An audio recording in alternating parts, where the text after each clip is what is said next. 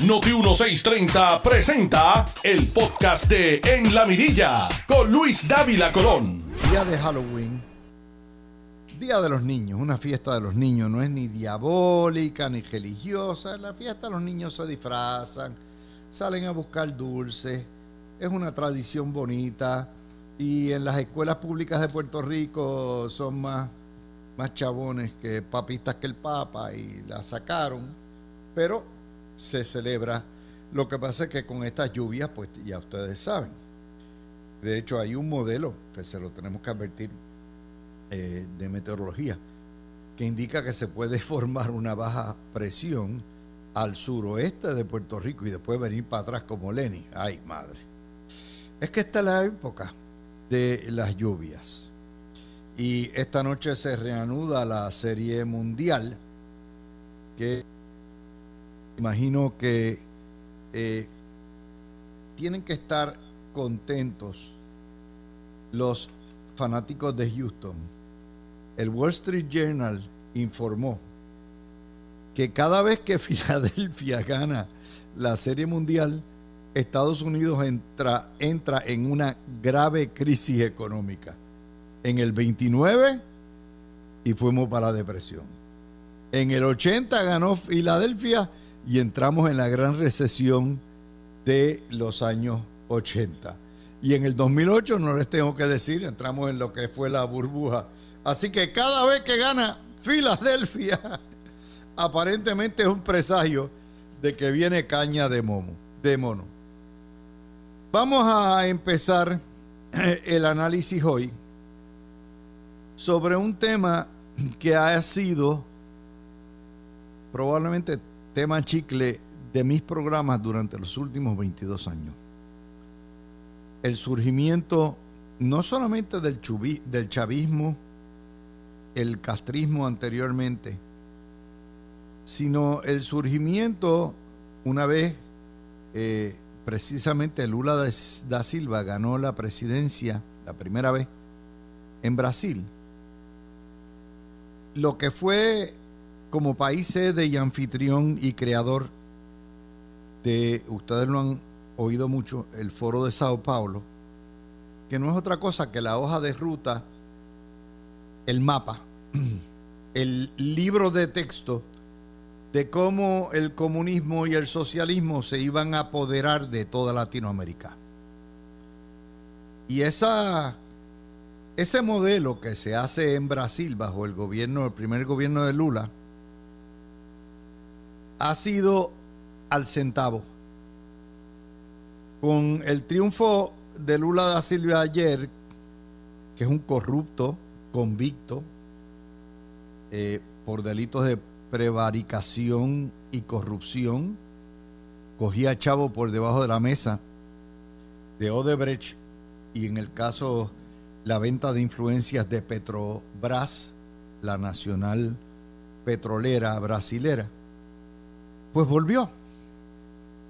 Y volvió derrotando a un populista de derecha, de extrema derecha, que es todo lo opuesto, Bolsonaro, y que tiene todos los defectos de un totalitario de derecha. Y Brasil tuvo que escoger entre Guatemala y Guatapeor, entre la plaga y la peste. No había manera porque una vez se abre la votación a una segunda vuelta, necesariamente queda entre dos eh, la elección. Y ayer Lula da Silva ganó por un puntito, básicamente. Y ganó en buena lid hay varias cosas que tenemos que entender. Este salvaje Bolsonaro, ustedes recordarán que cuando empezó la pandemia dijo que no iba a cejar, que no iba a hacer nada. Brasil hoy por hoy es el segundo país de toda América con el mayor número de muertos. Estados Unidos tiene un millón por la pandemia y Brasil 750 mil. Y fue porque Bolsonaro ni cuidó a los brasileros, se tardó un mundo en pedir las vacunas, no tomó las providencias de distanciamiento que había que tomar y de mascarilla, y Brasil se infectó, se infectó completo. Obviamente eso causó un resquemor muy grande en la sociedad brasileña. Ustedes recordarán las fosas en común que salían todos los días de gente muriéndose a todo lo que da y Bolsonaro decía, olvídate, eso es bobería, eso es otra infección más. Le pasaron factura. Además de eso, miren a ver si esto es similar. Lula da Silva, sabiendo que no tenía los votos totales de la izquierda, porque a final de cuentas su partido no controló el Congreso brasilero, ni la Cámara ni el Senado, pero sabiendo eso, empezó a hacer alianzas, alianzas patrióticas, y a pactar con partidos de la izquierda, de derecha, y a pactar con los evangélicos, y a pactar con empresarios. Y esas alianzas, las llamadas mogollas, le produjeron un por ciento más de los votos y con eso fue que ganó, básicamente. Esas alianzas de derecha. La, esta situación es, en realidad, eso no quiere decir que los brasileños son comunistas. No. Esto es un voto castigo. Esto es lo que se llama un voto de repulsa al gobierno de Bolsonaro. Y había mucho temor también a lo que es la escalada autoritaria, es decir, a que se a que tuvieran miedo, había mucho miedo de que Bolsonaro se tornara en un dictador. Les recuerdo que Brasil en los 60, 70 era tenía una dictadura militar muy fuerte. Muy, pero que muy fuerte. Y los brasileros, que son tan indisciplinados como los puertorriqueños, lo menos que quieren es una dictadura militar. Y como Bolsonaro era milico y tiene lazos estrechos con las fuerzas militares, eh, había miedo a que se tornara en un dictador. Todo eso a final de cuentas es lo que hay. Cuando usted mira el mapa de Latinoamérica hoy, se va a dar cuenta de lo que ha progresado el socialismo y el comunismo desde el foro de Sao Paulo y cuánto ha hecho en avances. Avances, pero enormes, enormes, enormes. Y usted mira, y está hoy corriendo, ¿verdad? Todo lo, lo que son los mapas que hay. Usted ve América Latina completa rojita, menos Uruguay, Paraguay y Ecuador, que tienen eh, gobernantes de derecha. América Central completa pintada rojita, menos Panamá, Costa Rica y Guatemala y usted va buscando y arroparon prácticamente todo. Y lo han arropado todo bajo esa consigna. Yo les vengo diciendo esto hace mucho tiempo. Iván, se los dije hace tres años, caería Chile, caería Colombia, cayó Brasil, por cierto, los tres, cayó Perú. Yo se los dije, Chile, Colombia, Brasil y Perú tenían economías que estaban en crecimiento. Pero aún así, ¡pam!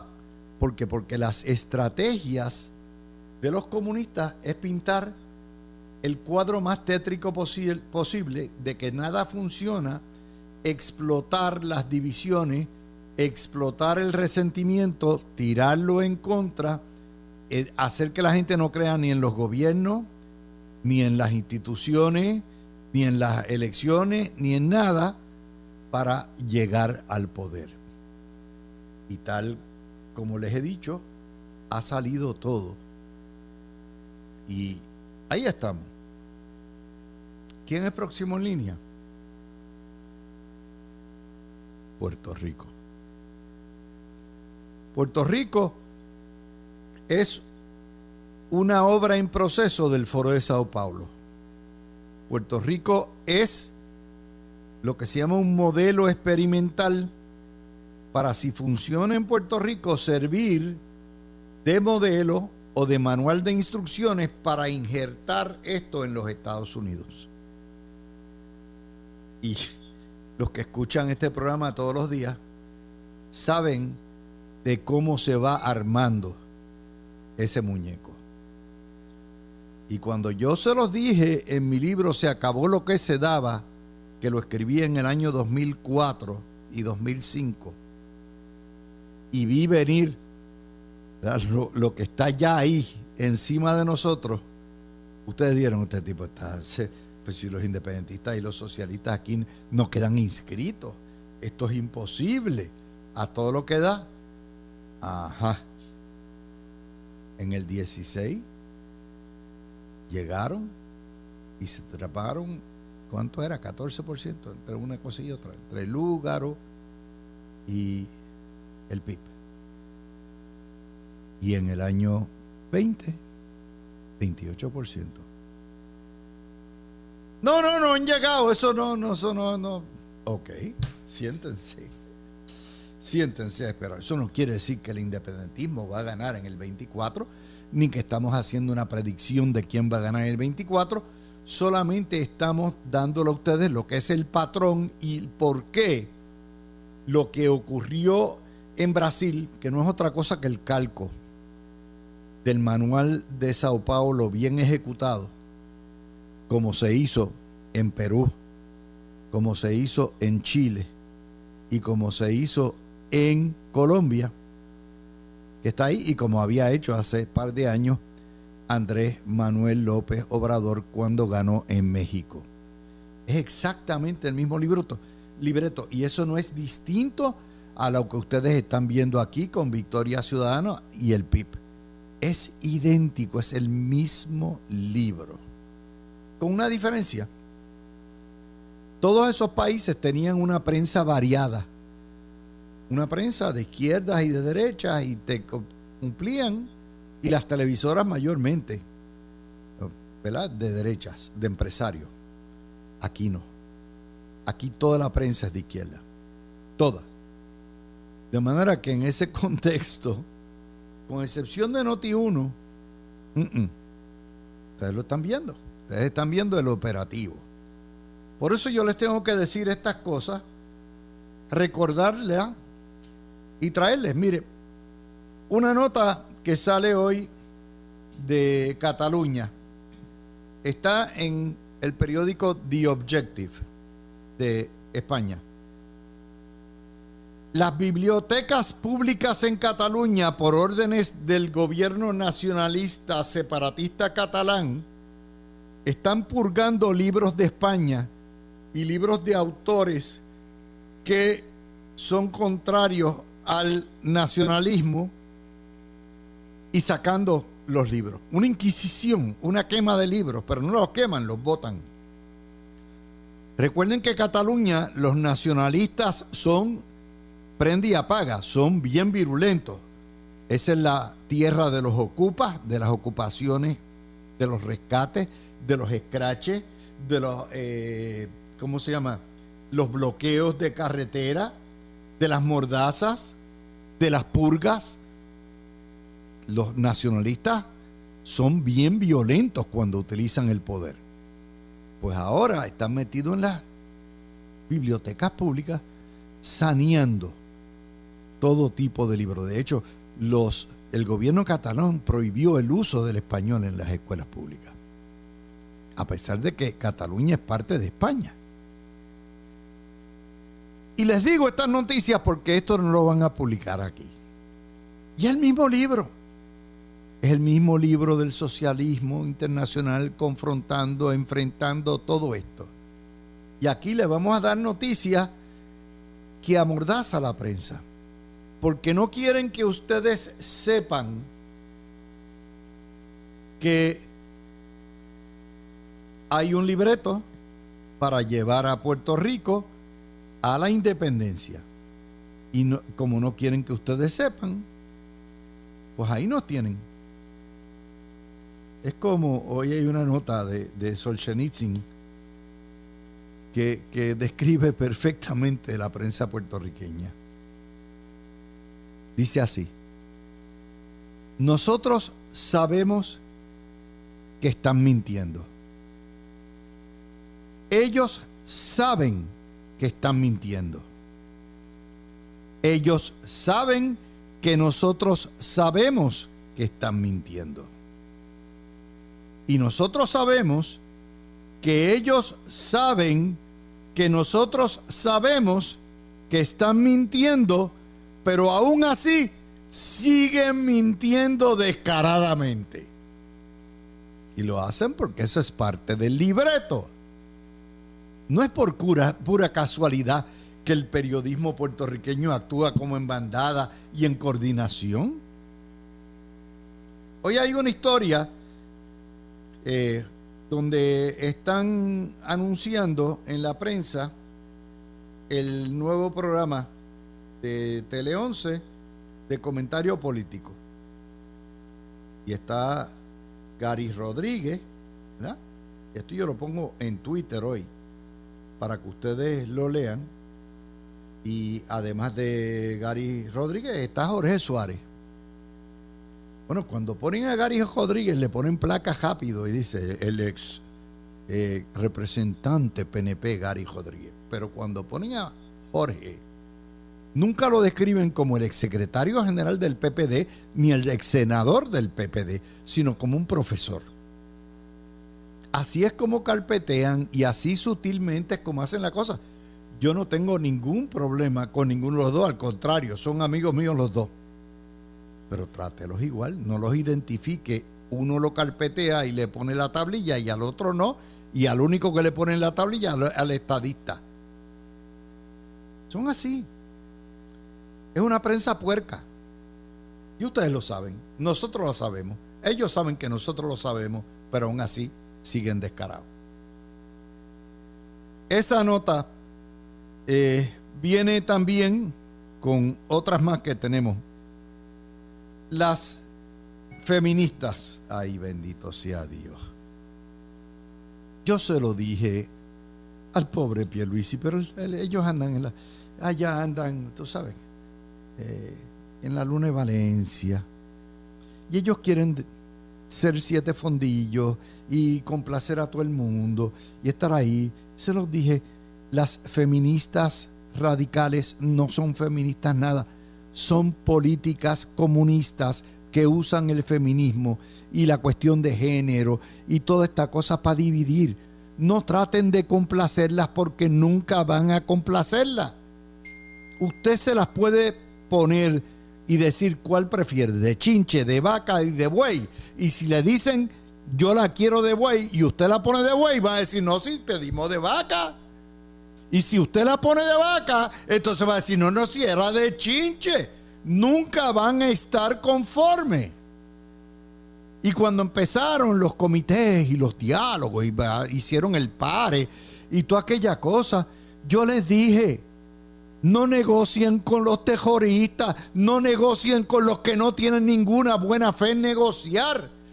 Lo que van a hacer es enfogonar más los religiosos y se van a fastidiar porque los religiosos le van a pasar factura. No lo entienden. Y ayer sale en el nuevo día, página 6, incomplacida la feminita, las feministas, con nueva carta circular del Departamento de Educación sobre perspectiva de género. Dicen que eso no fue lo que se acordó y que se confunden las cosas y que eh, la nueva carta circular no va a, a prevenir los feminicidios en las escuelas públicas, combatir la violencia. Ni va a combatir, ni va a evitar la violencia.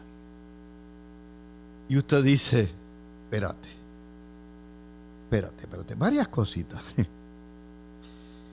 los feminicidios no, es, no ocurren en las escuelas de Puerto Rico. Los niñitos no matan mujeres. De manera que usted puede poner el mejor de, la mejor declaración de lo que es perspectiva de género y usted no va a evitar el feminicidio en la escuela. Y además, el problema va más allá de la escuela, es de valores en el hogar. Porque esos niñitos desde que nacen están aprendiendo machismo, violencia. Y cuando llegan a la escuela, ya están maduritos, todos aprendiditos de lo que es el machismo. La violencia machista tampoco está en la escuela. Claro, escuela superior puede que lo haya. Por lo tanto, pero el problema tampoco es la violencia. El problema más grande que hay en Puerto Rico en términos de violencia no es de machista. El problema más grande es de los bichotes de la droga y la guerra por las drogas. Tan es así que apenas el 9% de los asesinatos es de mujeres. Y de ese, de ese 9%, solamente uno de cada tres es de feminicidio. Pero el otro 91% es de violencia de la droga. Violencia, violencia de macho contra macho. Violencia de los pillos. Y eso ni lo tocan porque no les interesa la vida de los varones. Porque lo único que les interesa es hacer fiesta. No para enseñarnos que hay que respetar a las niñas y a los niños. Ni para enseñarnos que hay que respetar la vida humana. Sino porque ellos quieren meter la orientación sexual por ahí. De eso es que se trata. Es un juego ahí meten todo lo que es y lo que han protestado religiosos, padres y todo esto, de la enseñanza, no es la igualdad de la orientación sexual, porque hay que respetar todas las orientaciones sexuales, pero si empujan la ideología, ¿qué es lo que quieren hacer con eso? Es lo que hay. Y ya eso se pasó de castaño oscuro. Así que con esa, hoy tenemos dos videos, porque es lunes, y los lunes hay más noticias y recargamos más. Así que se lo decimos, regresamos inmediatamente con más de La Mirilla. Tú escuchas el podcast de En la Mirilla con Luis Dávila Colón por Noti 1630. Son las 12 y 38 minutos. Vamos a continuar con el análisis de las noticias. Eh, vamos a comenzar con una noticia que es del Partido Popular. Y nos dicen hoy, quiere la cosa, Baby Dalmau llamó y que a José en Santiago, más o menos, José en Santiago, ahí de amigo componedor, de amigable componedor para hablar de un consenso y entablar una mesa de diálogo en el Partido Popular. Cuando usted mira toda la basofia que se habla, en realidad, esto es una sacada de bandera blanca donde Baby Dalmau sabe que le van a pasar el rolo. Esencialmente, lo que está cambiando y lo que está ofreciendo Baby Dalmau a los siete enanitos que aspiran a la gobernación por el Partido Popular es, miren, vamos a sentarnos a dialogar. Yo les cambio lo siguiente. Elimino eso del panel que va a dirigir al partido hasta las primarias. Restituyo, quito los cambios a reglamento para que en febrero se pueda elegir alguno de ustedes o yo eh, presidente a cambio de que me aprueben todo lo demás. Es una sacada de bandera blanca. Es una rendición. Porque en realidad, de lo que, está, lo que estaba buscando Baby Dalmau era perpetuarse en el poder, terminar de reorganizar la pava que está bien atrás y además de eso, ir metiendo a su gente poco a poco, cuestión de poder amarrarse para las primarias, que no son hasta en junio del año 24. Le daba 20 meses en el poder. Eso era lo único que valía la pena aquí y por eso es que están peleando todo. Están peleando por posicionarse en la gatera temprano y no esperar al año que fue lo que pasó en el PNP. Bueno, pues ahí está la cosa. Ahí está la situación. Y esa noticia la vamos a discutir con nuestro panel. Otra noticia que tenemos que analizar es la portada del nuevo día. Otro bulo. La folloneta de nuestra prensa no encuentra manera de buscar y de poner... Todavía están contando muertos del huracán. Cuando quien certifica que una persona muere no por su condición patológica o crónica que tenga, sino porque no tenía luz y al no tener electricidad, eso causa que no tuviera acceso a servicios médicos. Se ha dicho desde el principio que no es el Departamento de Salud quien certifica a los médicos, son los médicos y ciencias forenses que tienen que llenar el formulario y al examinar las causas de la muerte, son los que hacen la en el terreno. Personalmente de si esa persona murió por causa del huracán o no murió por causa del huracán. En realidad no tiene ninguna importancia, se murió la persona se murió. Pero ¿por qué lo ponen? Ah, porque no tenía electricidad. Y lo ponen para culpar a Luma, porque esa es parte de la guerra que hay contra Luma. Pasa.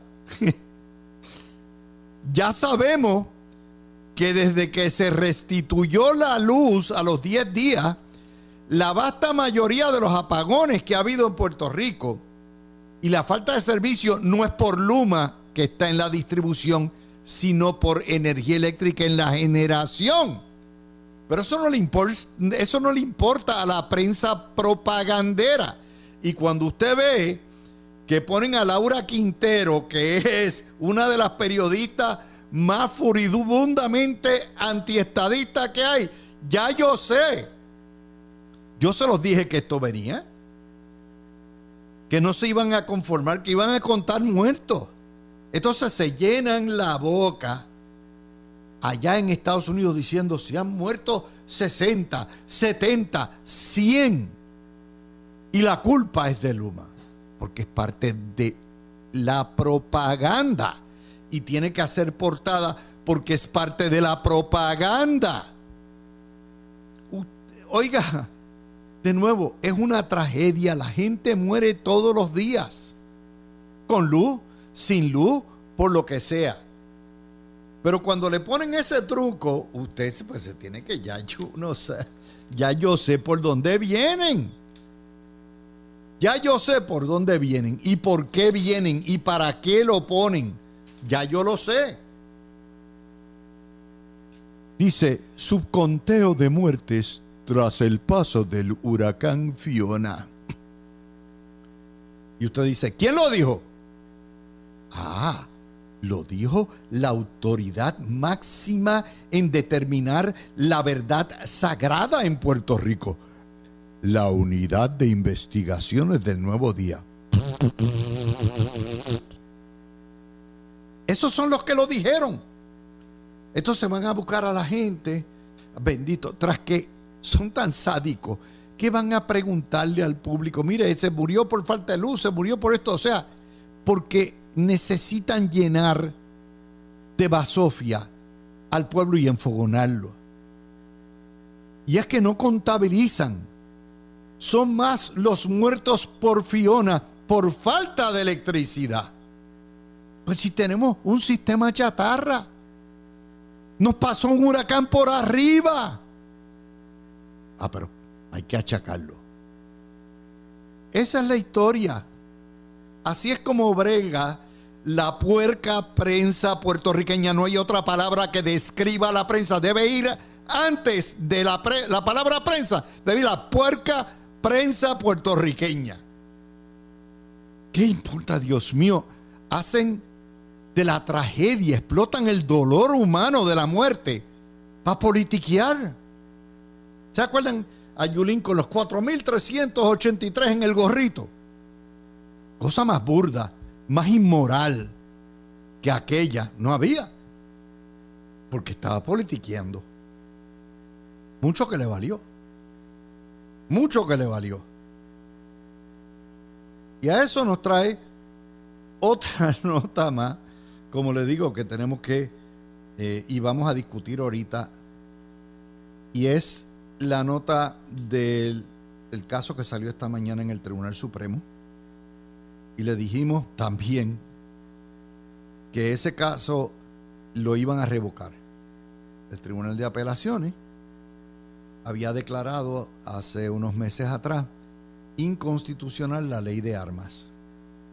Una gente vino y demandó y dijeron que esto era un derecho absoluto bajo la segunda enmienda, como si esto fuera los estados y cada estado tiene un libro distinto. Y el Supremo le aló las orejas al apelativo y le dijo, ah, ah,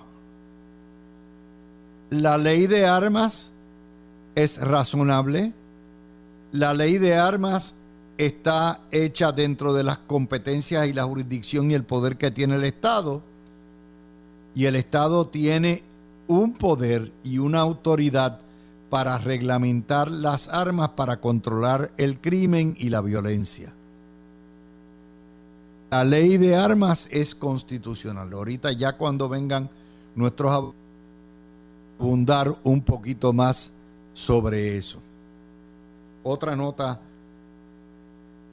hoy y que vamos a discutir con nuestro panel. Vamos a seguir repasando.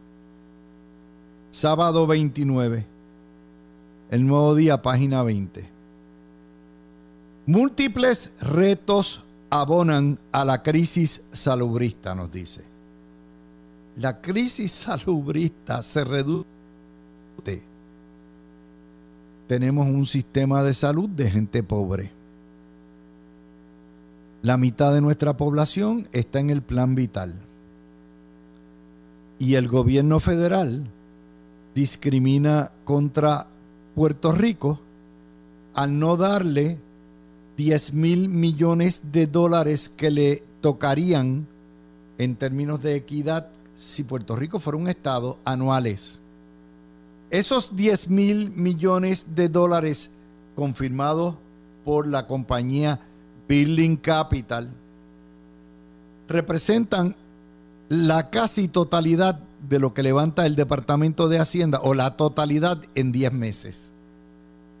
Y esos 10 mil millones de dólares es la razón fundamental por la cual a los laboratorios, la farmacia, los médicos, los hospitales, los proveedores, no se le paga en condiciones de igualdad con los estados y por la cual en Puerto Rico hay un sistema de salud racionado y la razón por la cual se nos van los médicos. Esa es la razón.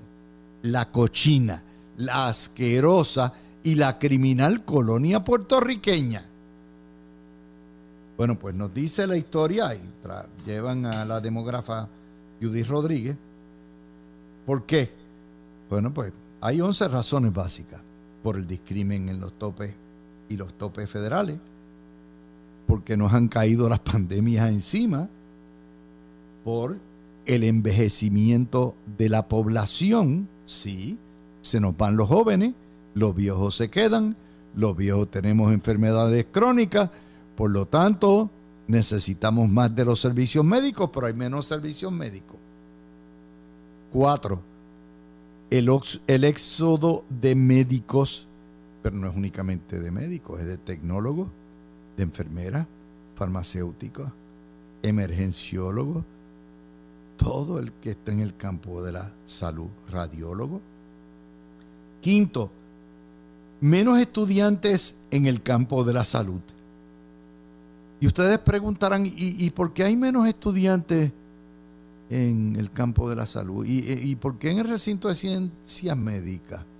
¿Y por qué en el RUM hay menos estudiantes? Bueno, primero porque los jóvenes se nos han ido.